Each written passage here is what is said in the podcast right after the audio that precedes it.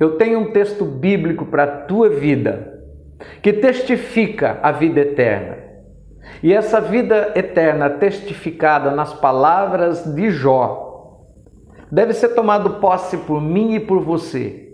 E que a mesmo, o mesmo desejo, a mesma ansiedade que ele tinha por ver Deus face a face, também seja nossa.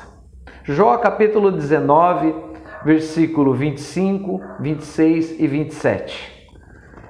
Mas, apesar disso tudo, eu sei que o meu redentor vive e finalmente aparecerá na terra. Eu sei que mais tarde, vestido com um novo corpo, estarei na presença de Deus. Sim, eu verei Deus face a face. Ninguém vai precisar me contar coisas sobre ele. Como desejo que esse dia chegue logo. Que também seja essa nossa oração, a nossa esperança. Vermos Deus face a face. Deus abençoe a todos, uma ótima, ótima semana. Fiquem na paz do Senhor Jesus Cristo.